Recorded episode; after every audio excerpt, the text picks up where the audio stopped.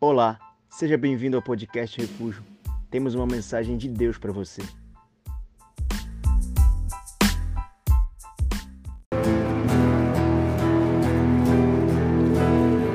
Glória a Deus. Amém. Nós te louvamos, Jesus. Boa noite, Pai, seja com todos. Seja bem-vindo a mais uma celebração, a mais um domingo especial nas nossas vidas, porque é o domingo onde nós estamos reunidos. E Deus sempre tem algo para entregar no meio do seu corpo, no meio do seu povo, no meio do seu ajuntamento. Que bom que você está aqui hoje. Fala para quem está do seu lado isso. Que bom que você está aqui hoje. Não, mas sem falsidade, fala de verdade. Poxa, que bom que você está aqui hoje. Estou feliz que você esteja aqui, que você tenha decidido estar aqui hoje. Talvez abrindo mão de, de outros convites, você escolheu a melhor parte. Não tem um lugar na face dessa terra que seja melhor do que esse lugar aqui, porque o Senhor separou para falar com você hoje. Amém? Bom, abra sua Bíblia comigo no Evangelho de Lucas.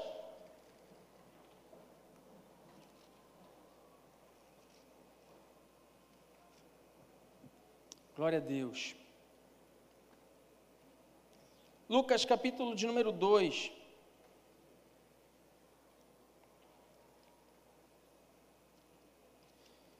Eu quero ler com você a partir do verso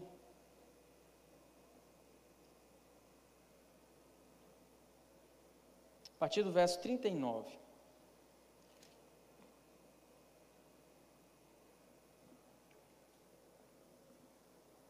Você achou? Diga amém. Tem alguém que está pela primeira vez aqui hoje? Deixa eu ver. Dá um sinal aí. Você está nos conhecendo hoje. Temos muitas pessoas. Glória a Deus pela sua vida. Seja bem-vindo. Venha para ficar.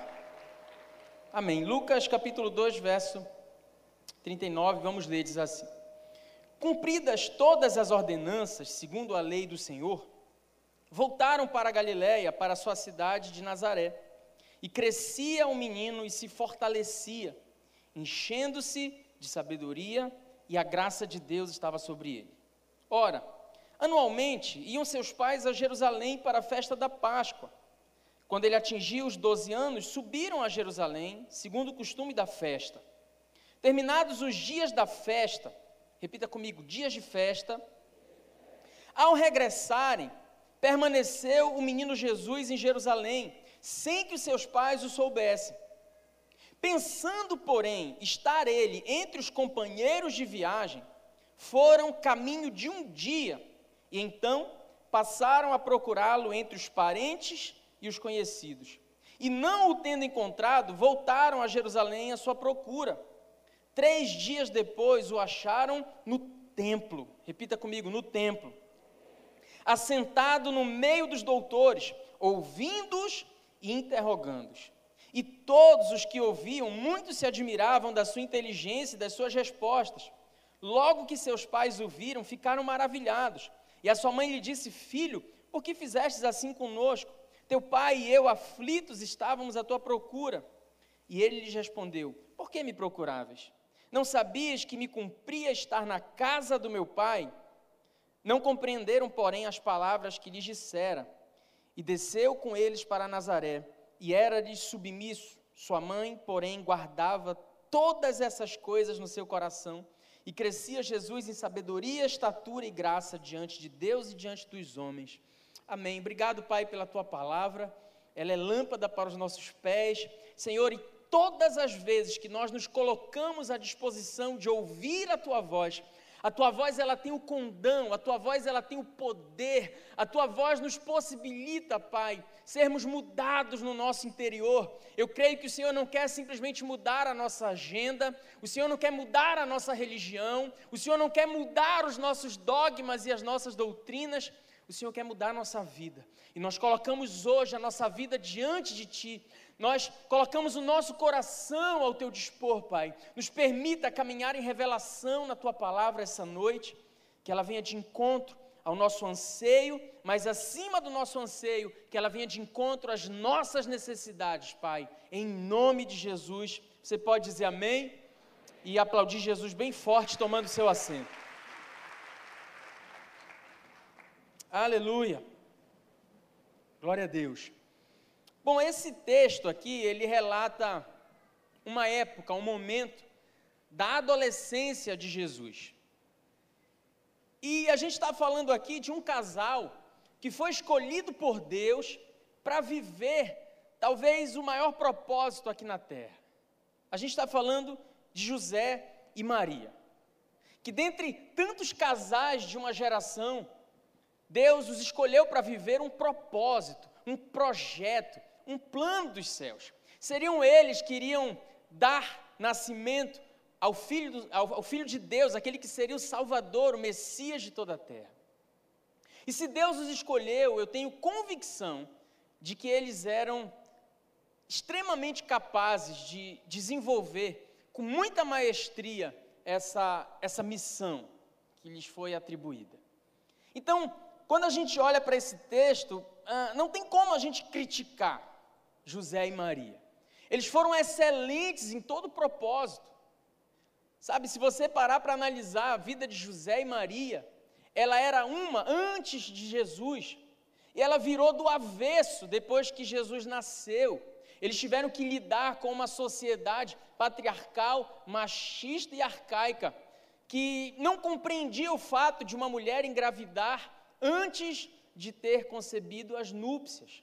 Era absurdo. Maria, por ter se submetido ao propósito de Deus, foi malquista, mal falada e rejeitada, assim como José.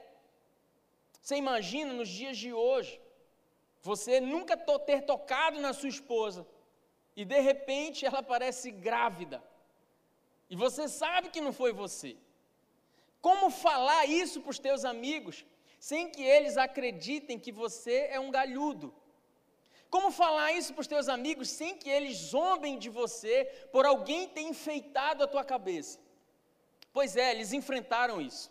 Com muito amor, com muito ímpeto, Maria e José viveram esse propósito. E aí, nesse dia aqui, eles mesmo sendo excelentes em todo o propósito para o qual eles foram criados, eles acabaram perdendo Jesus no meio do caminho. Era um tempo de festa, e era tradição daquela época que para que eles fossem celebrar a Páscoa, eles fossem até Jerusalém. A Páscoa, ela não tem origem com a morte e ressurreição de Jesus. A Páscoa remonta ao livro de Êxodo. Era a celebração da libertação do povo. E eles então estão lá, celebrando, comendo. As festas judaicas duravam dias e dias a fio, com muita comida, com muita dança. E eles resolvem voltar para casa. Eles estão voltando para Nazaré e normalmente ia o vilarejo inteiro caminhando. As mulheres e as crianças eram colocadas na frente, os homens vinham cuidando da retaguarda. E aí eu fico conjecturando aqui. José conversando com os amigos, com Maria, e dizendo assim: Nossa Maria, esse nosso filho é uma bênção mesmo, né? Olha como ele está calado, não deu um problema para nós. Rapaz, esse menino, ele é muito de Deus mesmo. Eu, eu, vi o fulano correndo atrás do filho, o ciclano brigando com o outro, o Beltrano está com. Olha, a criança está falando. E Jesus está tá de boa. Cadê ele mesmo? E no que eles olham à sua volta, depois de um dia de caminhada inteiro, Jesus não está com eles. E aí eles levam três dias procurando, eles procuram nos lugares mais óbvios em que eles acreditavam que Jesus pudesse estar. Eles param a jornada, voltam e encontram Jesus no templo, se relacionando com os doutores da lei daquela época. Eu quero tirar para nós três lições desse texto que são fundamentais nessa nossa viagem, nessa nossa caminhada. E eu começo com a primeira lição, que é a seguinte: é possível caminhar por um bom tempo com a certeza errada de que Jesus está conosco. É possível caminhar por um bom tempo com a certeza errada de que Jesus está conosco.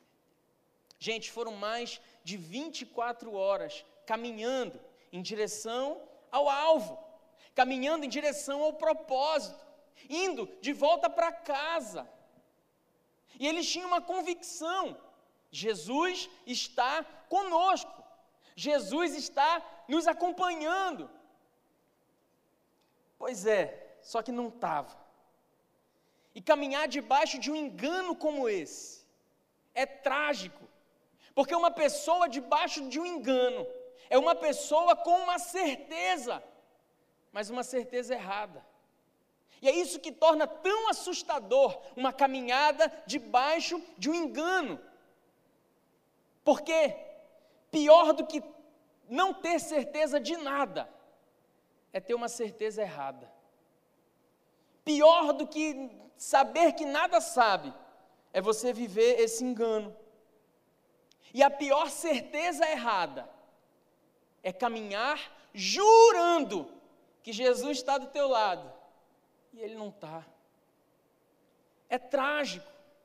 Sabe, para mim, um dos textos mais deprimentes de toda a Bíblia Sagrada, Juízes, capítulo 16, verso 20. Quando os filisteus estão se armando para vir enfrentar Sansão. E a Bíblia diz que Sansão diz assim, ele se levanta e diz assim: "Eu vou vencer. Eu sempre venço". E a Bíblia continua dizendo assim: Não sabia, porém, Sansão, que o Espírito de Deus já não estava com ele. Meu Deus, esse texto mexe comigo. Porque às vezes a gente caminha debaixo desse engano. Deus está comigo, Deus está me acompanhando, eu tenho a bênção de Deus sobre a minha vida. Será? Porque Sansão viveu esse engano. Ele tinha vivido muitas coisas com Deus. Ele tinha vivido vitórias que o credenciavam a achar que ele venceria. Só que não era na força do seu braço, e Sansão descobre isso da pior maneira possível. Ele vai com uma convicção errada de que Deus era com ele, mas Deus não era mais. Ele estava num caminho que talvez fosse o caminho que Deus tinha planejado, porque ele tinha sido criado para ser herói, para julgar sobre Israel, para envergonhar os filisteus. Só que ele tenta fazer isso do jeito dele. E é trágico a gente ter essa certeza errada. É trágico. Você talvez está vivendo um namoro e você está crente que Jesus está te abençoando mas talvez não esteja. É trágico você estar vivendo a sua profissão de uma forma que você acredita que Deus é contigo, mas talvez Ele não seja. É trágico você pregar a palavra na sua célula. É trágico você fazer evangelismo achando que você está fazendo do jeito que Deus quer, mas pode ser que Ele não esteja. Isso é, é mais, cara, isso é mais sinistro do que parece você talvez pregar, você talvez ministrar sem a direção do Espírito Santo. Você fazer coisas para Deus, você fazer a obra de Deus sem que o Deus da obra esteja envolvido naquilo que você está fazendo. É trágico demais. É trágico a tua vida com Deus se transformar em uma vida com a sua religião em que tudo que você faz é uma concatenação de atos vazios, sem sentido algum. Pior, com a convicção errada de que Deus é contigo. Será que é? O salmista, no Salmo 37, verso 23, ele fala algo muito profundo nesse verso. Porque muita gente diz assim: ai, Deus é comigo. Pastor, eu pensei que tudo que eu fizesse o Senhor estaria comigo. Olha o que o salmista fala aqui, Salmos 37, 23. Confirmados pelo Senhor são os passos do homem, em cujo caminho ele se deleita. confirmados pelo Senhor, não são todos os passos do homem, são apenas os passos do homem, em cujo caminho o Senhor se deleita. Sabe o que a Bíblia está falando para nós aqui? Você planeja os seus passos, de acordo com os passos que você dá. Se eles forem conforme a vontade e o querer de Deus, o Senhor vai contigo, ou não. Não são todos os passos que o Senhor abençoa e acompanha. Lá em Deuteronômio, em diversos momentos Deus fala isso, mas no capítulo 11, verso 26 até o 28, Deus diz assim: Olha, eis que eu coloco diante de vós bênção e maldição. No capítulo 28, o Senhor fala isso de novo. No capítulo 30, o Senhor fala isso de novo. Eu coloco diante de vocês. Eu só confirmo os passos se eu me deleitar.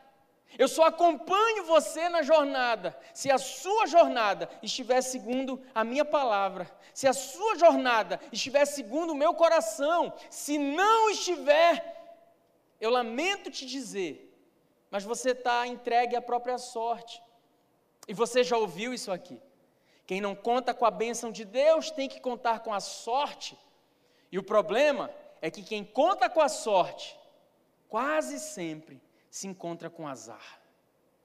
Eu não gostaria de viver uma vida tendo que contar com a sorte, tendo que contar com a força do meu braço. Porque Jeremias também fala isso: maldito aquele que, com, que faz do seu braço a sua força, em detrimento ao Senhor. Então você pode estar caminhando uma longa jornada, que você reputa ser uma jornada com Deus, um caminho que você acredita que Deus está abençoando, mas Jesus pode não estar com você há muito tempo. Isso precisa pesar no nosso coração, porque você pode estar caminhando e os seus passos não serem confirmados pelo Senhor. Porque não é todo e qualquer passo que o Senhor se obriga a confirmar e a te abençoar. Jesus não é o teu lacraio. Jesus não é aquele que você pode botar contra a parede, segurar pelo colarinho e dizer assim: você tem que me abençoar, você tem que confirmar os meus passos. Ele é Deus, Ele é Senhor, Ele é soberano. Ele te dá o livre-arbítrio. E Ele confirma ou não aquilo que você faz, ele caminha ou não ao teu lado. É trágico viver uma caminhada achando que Jesus está do nosso lado, sem que ele esteja. É como pular de paraquedas. Eu já ouvi gente dizer que é a melhor sensação que existe no mundo. Sensação de liberdade, uma sensação de prazer. É como você pular de paraquedas sem o paraquedas. Você vai sentir o prazer, você vai sentir o vento soprando, você vai sentir o mundo aos teus pés, só que você está em queda livre. E você vai se esborrachar. Então você pode caminhar sem que Jesus esteja do teu lado, mas é uma tragédia. Então quando eu penso sobre isso, de que é possível caminhar sem que Jesus esteja comigo, eu preciso então ter a humildade, eu preciso então ter a coragem de analisar os passos que eu estou dando. Eu preciso ter esse senso de crítica, eu preciso olhar para dentro de mim. Eu preciso olhar para dentro de mim. Eu preciso começar a considerar a hipótese: Deus está errado.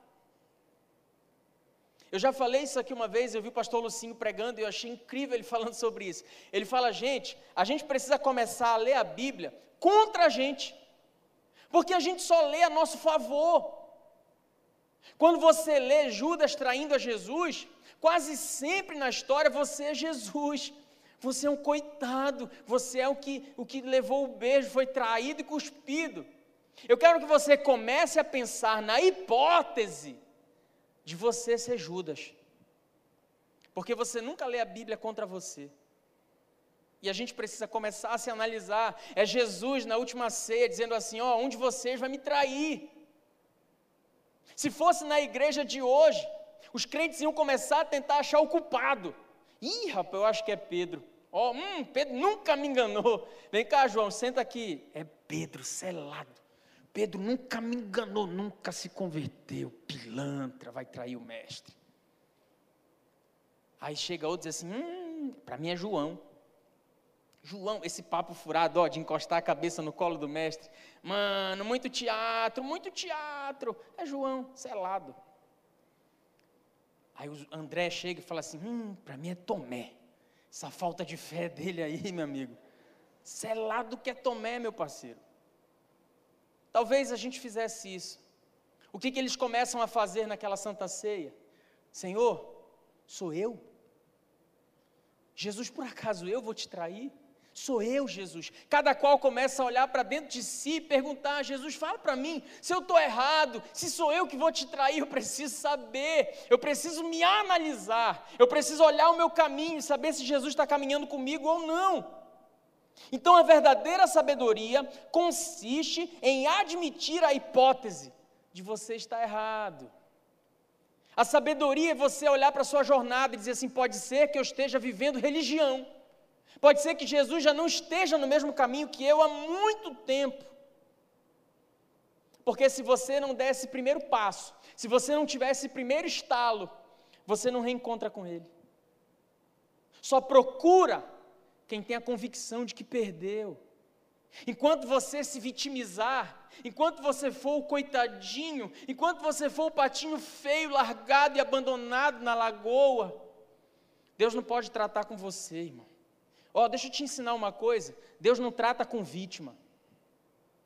Deus não trata com vítima. Porque quando você se vitimiza, você muitas vezes coloca Deus no outro polo. Se você é a vítima, Deus então é o seu algoz, é o seu capataz. E Deus não trata com vítima. Deus trata com sobrevivente.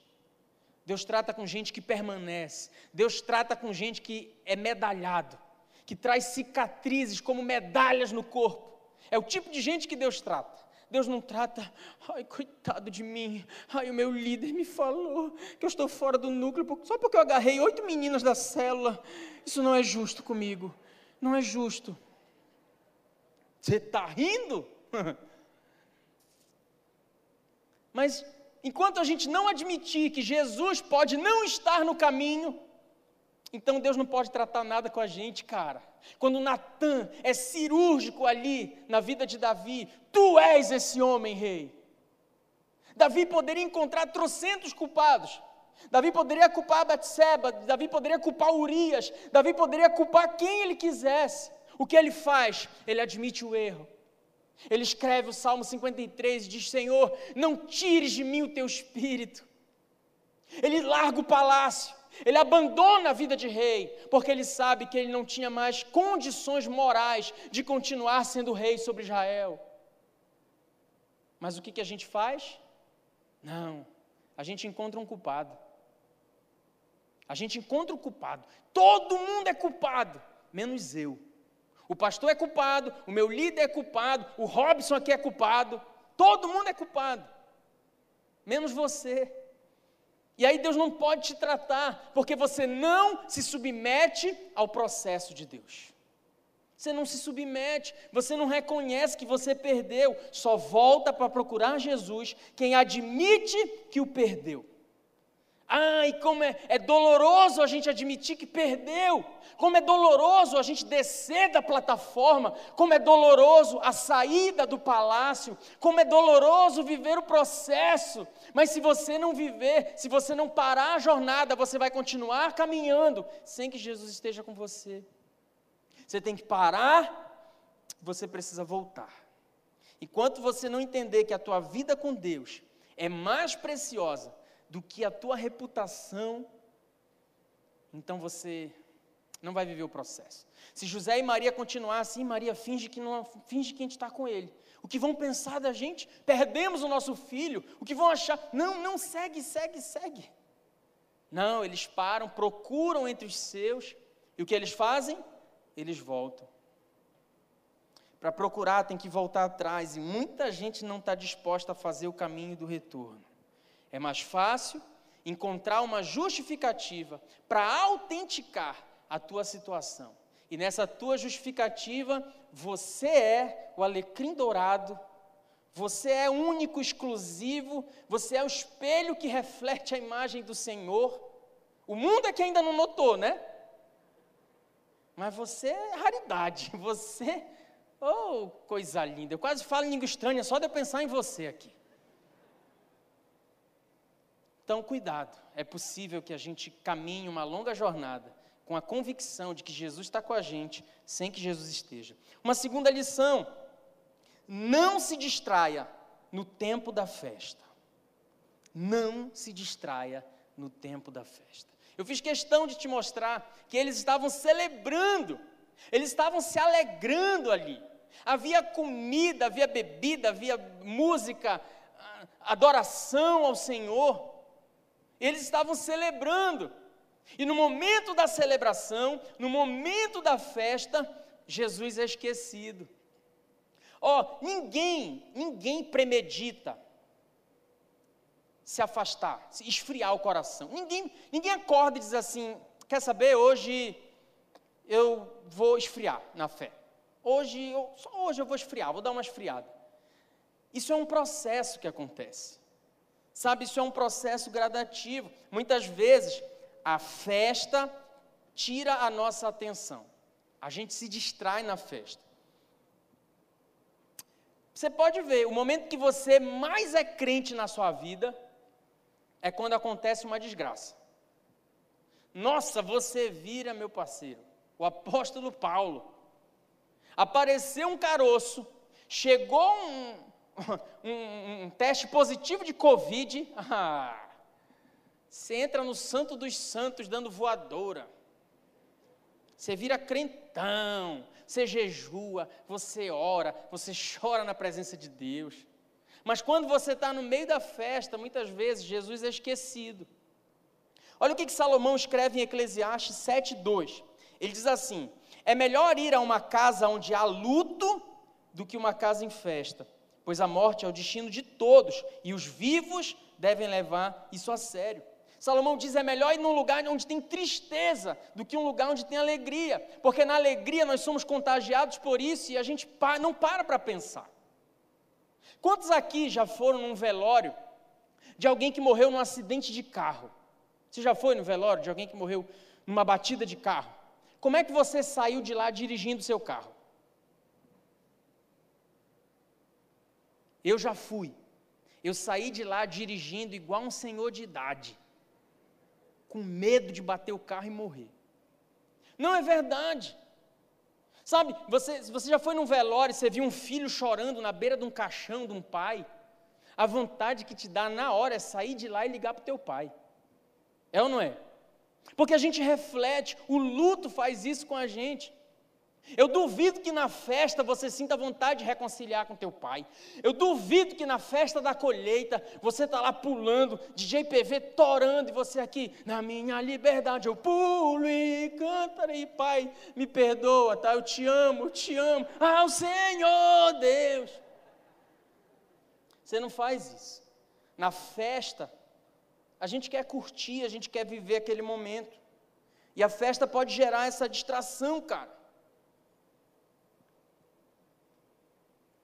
Duvido que no meio do uno da sua célula você pense assim: eu vou pedir perdão para o meu líder, vou pedir perdão. Você não pensa, você fica com mais raiva quando ele joga aquela carta que dobra, né? Satanás parece que quer entrar no teu coração, por isso que eu nem jogo. Você deu uno, é quando vê o cara joga aquela carta e toma o teu baralho. Ah, irmão, quero descer da cruz, dar na, na cara. Não respeito nem pastor. Não jogo, não gosto. Mas você não para para pensar. Momento de alegria, Jesus muitas vezes é deixado de lado. Olha, o melhor tempo na vida de um líder de célula é quando não está dando ninguém na célula dele, sabia? Estou te falando.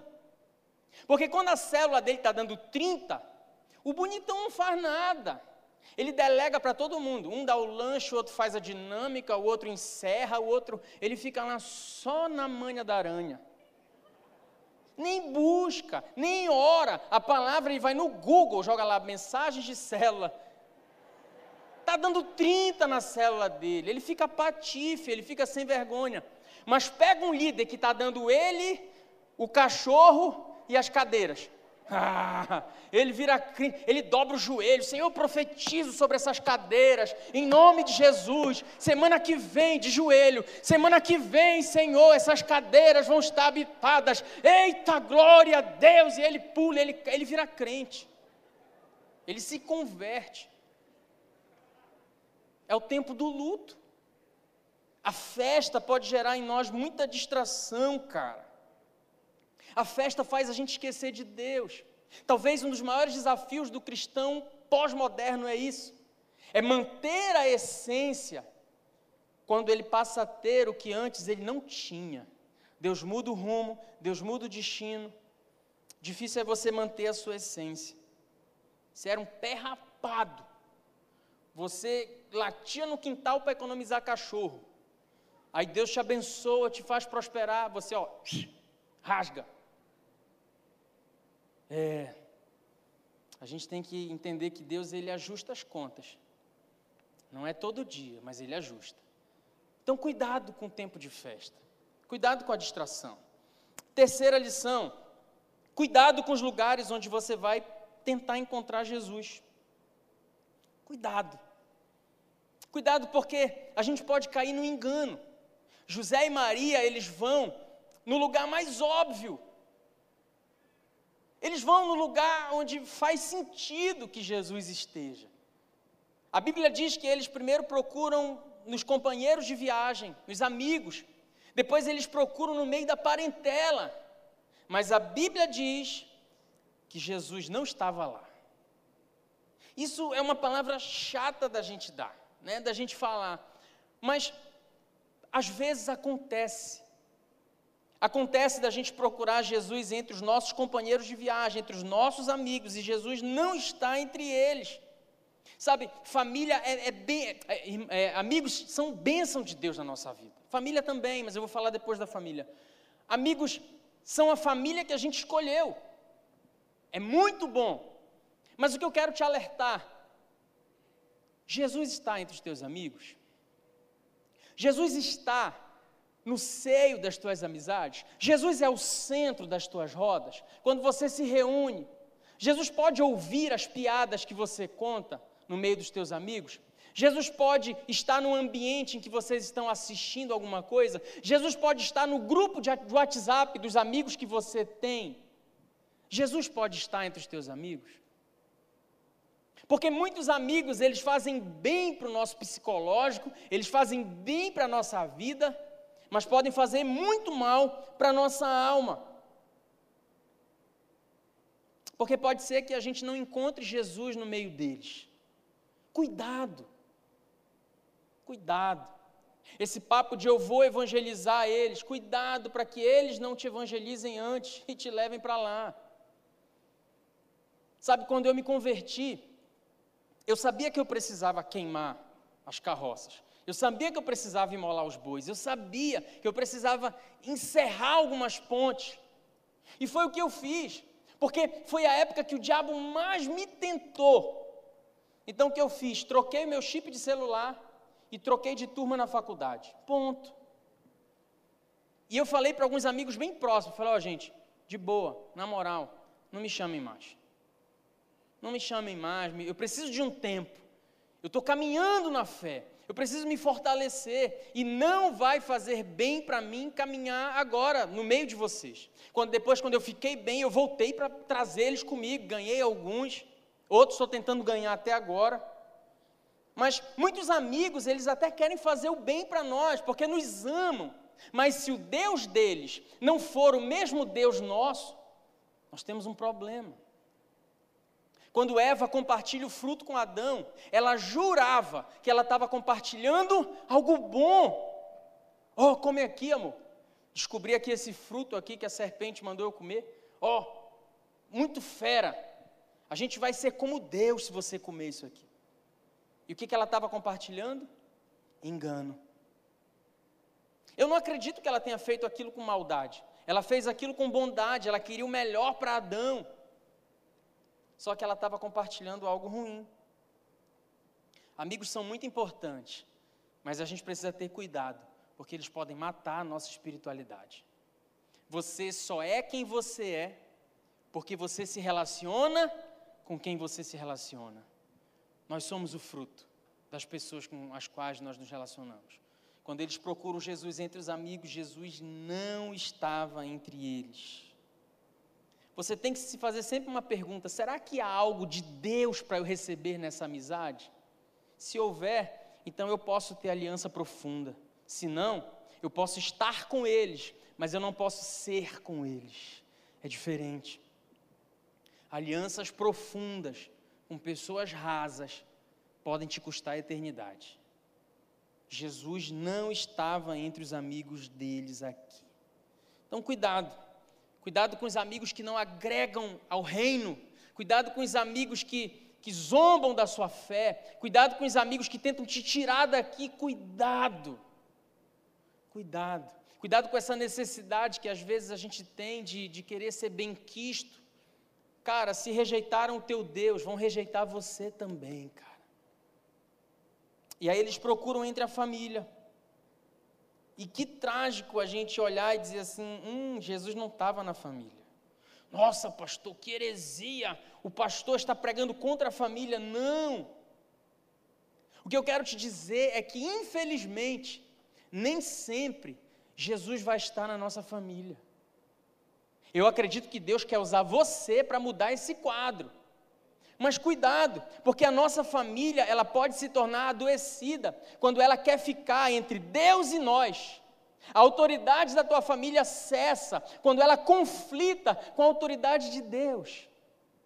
Cuidado, porque a experiência com Jesus, ela é pessoal, ela é subjetiva e talvez a sua família não compreenda isso.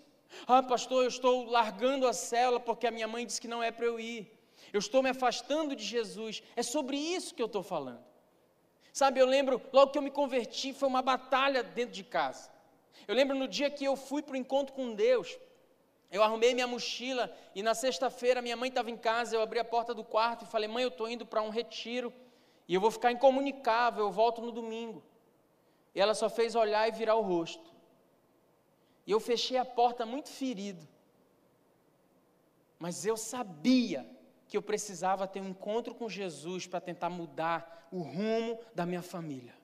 Quantas vezes a minha mãe disse não? Eu me batizei escondido. Eu sabia que seria uma outra guerra se eu dissesse, ó oh, mãe, eu, vou, eu, eu quero me entregar para Jesus. Como foi uma guerra? Por ela não entender na época isso, mas Jesus estava me chamando. É o que Jesus fala em Mateus capítulo 10, verso 34. Você não pode amar mais a sua mãe e o seu pai do que você ama a mim. Não há legalidade no teu pai, na tua mãe, para te impedir de viver algo com Deus. José e Maria procuram entre os seus familiares e Jesus não estava lá. Algumas vezes ele não vai estar. Nós é que precisamos levar Jesus para dentro da nossa casa. Amar a família vai ser sempre uma prioridade, mas você tem que tomar muito cuidado para você não colocar ela acima de Deus. Porque algumas vezes nós vamos procurar e ele pode não estar lá no meio. Então eu termino te respondendo a uma pergunta: como fazer então para encontrar Jesus? Como fazer?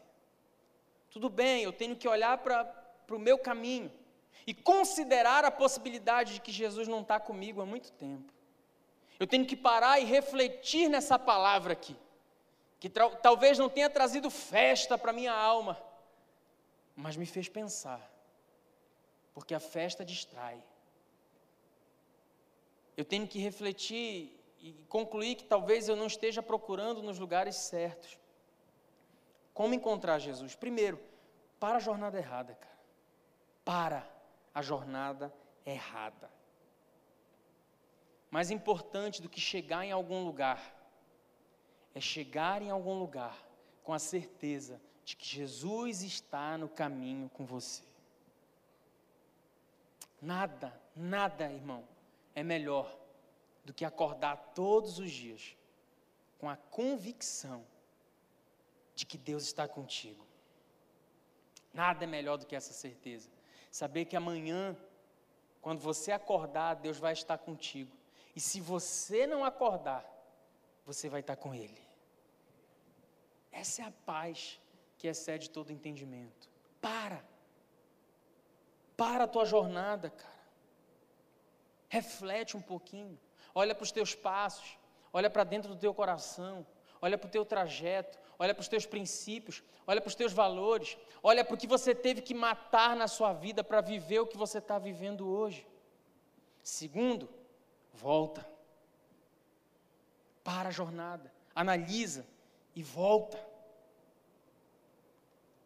Jesus estava no mesmo lugar em que José e Maria o tinham deixado. E aí eu podia aqui, cara, ser muito, sabe, puxar muita sardinha para o nosso lado e ser muito religioso e te dizer assim: irmãos, Jesus estava no templo. Aqui é o lugar onde você vai encontrar Jesus. Eu vou te falar, tem muito templo que Jesus não está. Sim, Jesus estava no templo, mas mais importante do que estar no templo era o que Jesus estava fazendo no templo. Não importa estar no templo, importa é o que tem no teu coração, é o que você está fazendo. E sabe o que Jesus estava fazendo? Jesus estava se relacionando com gente. Jesus estava compartilhando, recebendo e entregando. É aqui que a gente encontra Jesus, cara. E no Antigo Testamento, o Senhor ele habitava ali, no Santo dos Santos. Mas no Novo Testamento, em 1 Coríntios 3, 16 e 17, Paulo afirma que eu e você somos a morada de Deus. Então, se eu quero encontrar com Deus, eu tenho que me encontrar com gente. Sabe, eu semana retrasada eu fiz o curso da EFOL com o pastor Cote. Muitas coisas me marcaram, mas teve uma frase dele que ele falou umas dez vezes, e todas as vezes que ele fazia queimava no meu coração. Ele dizia assim: a natureza de Deus é relacional. A natureza de Deus é relacionamento. Deus está no relacionamento. E a gente pensa que para se viver um processo de libertação, ou é preciso virar o charabacanta. Lá em Malaquias 4, 5 e 6, sabe o que, que Deus diz que Ele que vai fazer para acabar com a maldição? Quando o coração dos pais se converterem aos filhos, quando o coração dos filhos se converter aos pais. Relacionamento Sabe quando é que uma maldição cessa num casamento? Quando o marido se despe, quando a esposa se despe de toda mentira e através de um relacionamento. Sabe quando é que Deus volta a habitar o seu coração? Quando você tira essa amargura e você pede perdão para quem você magoou quando você libera o perdão na vida de alguém, relacionamentos quebram maldições, transparência quebra maldição. É isso que Deus diz. Quando converteu o coração dos pais aos filhos, dos filhos aos pais, então eu sararei a terra. Então eu quebro a maldição. Quer se encontrar com Jesus, irmão? Melhore seus relacionamentos. Se reconcilie com pessoas fontes refaça as alianças que você quebrou. Deus não pode habitar enquanto você não encerrar isso aí. Jesus estava no relacionamento do templo. É aí que Deus opera. Quando filhos voltam para os pais, quer encontrar com Jesus, pede perdão para quem você feriu, cara. Tira a tua máscara, sai do palácio, Davi. Vai de encontro com o que você fez de errado, se despe, se desnuda, arranca esse rancor que está dentro do teu peito. Fala para o teu líder, me perdoa, cara. Fala para a tua líder, por favor, me perdoa, eu sou isso, isso e aquilo, eu preciso me encontrar com Jesus. Não porque o teu líder precisa ouvir, porque você precisa dessa transparência. É assim que cessa a maldição. Quando a esposa chega até o marido e diz: Olha, eu sou isso aqui, eu sou Está aqui, ó. Eu estou desnudando a minha alma. Ó, meu irmão, desculpa, eu te feri, eu te magoei, eu falei mal de você. Essa é a cédula de acusação que o diabo tem contra a sua vida. Mas quando você converte o seu coração em relacionamento, a maldição cessa. Eu levaria muito tempo para te explicar isso, mas a maldição, ela é uma forma de Deus te trazer de volta para o propósito. Tem Deus nisso. Não é o diabo que te amaldiçoa. É o Senhor quem diz em Deuteronômio 28: Eu coloco bênção e maldição. A maldição é se você ouvir as minhas palavras e não obedecer. A maldição recai porque eu te amo muito e eu quero te trazer de volta para cá, para o relacionamento, para o templo, para o lugar onde você perdeu Jesus. Fique de pé no seu lugar. Então, se você quer encontrar com Jesus, se reconcilie com quem você feriu. Torne-se uma habitação aonde Jesus tem prazer de estar. Torne-se uma habitação, se livre dessa culpa, desse peso. Sabe, nenhuma oração que eu fizer agora, eu aprendi isso. Não há oração de quebra de maldição, isso não é bíblico. Se alguma vez eu fiz essa oração, eu peço perdão a você e a Deus. Não há quebra de maldição sem que se viva o processo, sem que se viva o processo, sem que haja uma conversão de coração, porque a maldição não é do diabo, ela é do próprio Deus. E aí, quando você converte o coração e vive o relacionamento, ah, Jesus pode habitar de novo. É por isso que o diabo ele só investe em ruptura. É por isso que o diabo faz de tudo para você não pedir perdão, para você não perdoar, porque aí ele tem uma cédula de acusação contra você, e todas as vezes que ele sobe diante de Deus para te acusar, ele pode te acusar nessa raiz de amargura, nesse pecado oculto. E você vive debaixo de maldição e não sabe por quê, porque te falta relacionamento se você quer encontrar com Deus, você precisa caminhar na direção do templo onde Ele habita. E Ele não habita em templos feitos por mãos humanas. Dá uma olhada ao teu redor aí. Ó Deus habitando nessa pessoa aí do teu lado. Ó Deus habitando nessa pessoa que te convidou para estar aqui. Olha Deus habitando. É aí que Deus habita. Quer encontrar com o Senhor? Caminhe em direção ao teu próximo. Se reconcilie com Ele é a reconciliação do coração que tem poder de quebrar maldições. É por isso que o diabo tenta tanto contra as células, tenta tanto contra a liderança, tenta tanto contra as amizades. É por isso que você está do jeito que está, você rompeu, você abandonou as suas fontes. E o pior, você acha que você está cheio de razão, né? Você pode vir no apelo 20 vezes, se você não reconciliar com quem você feriu, com quem você traiu, você não vai estar livre da vergonha, do pecado e da maldição. Você não está livre, cara. Ah, é tão bom a gente viver liberdade.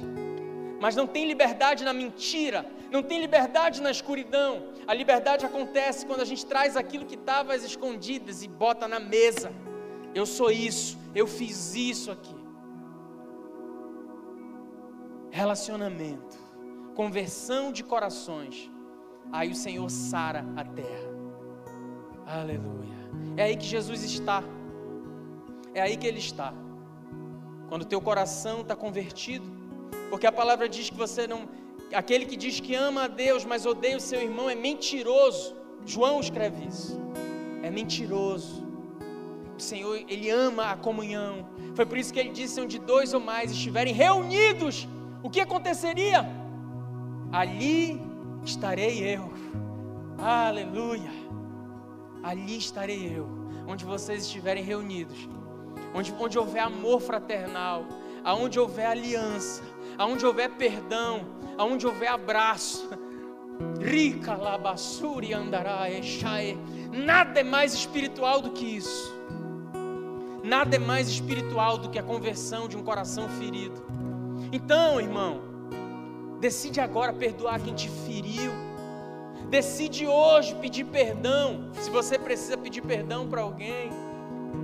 A libertação que você tanto precisa, ela está exatamente nessa conversão de coração. Eu quero orar por você. Sabe você que você está dizendo, pastor, eu sou essa pessoa aí, cara. não consigo. Eu preciso viver esse processo. Eu preciso me reencontrar. Eu fui ferido, mas eu quero perdoar. Pastor, eu não consigo, mas eu preciso. Me ajuda. Deus vai te ajudar. Deus vai te dar a oportunidade de você tratar o que tem que ser tratado. E aí, quando você estiver no caminho reto, no caminho bom, o Senhor vai confirmar cada passo que você der, porque é a palavra de Deus que garante isso. Confirmados pelo Senhor são os passos do homem que é bom. Eu quero orar por você. Ô oh, pastor, eu perdi Jesus, eu preciso me reencontrar. Pastor, eu tenho caminhado sem Ele, eu preciso eu preciso pedir perdão, eu preciso dessa conversão genuína, eu preciso me arrepender, eu não consigo. Eu vou orar por você, vem aqui à frente. Você vindo à frente, você vai estar desnudando a sua alma, dizendo: Deus, eu não estou nem aí. Se eu sou líder, se eu sou supervisor, pastor, se eu sou ministro, reverendo, obreiro, eu não quero saber. Eu preciso viver esse processo, Pai. Eu preciso viver esse arrependimento. Jesus, eu te perdi em algum lugar. Eu preciso parar a minha jornada e voltar e restabelecer as alianças que foram perdidas. Vem, vem aqui à frente.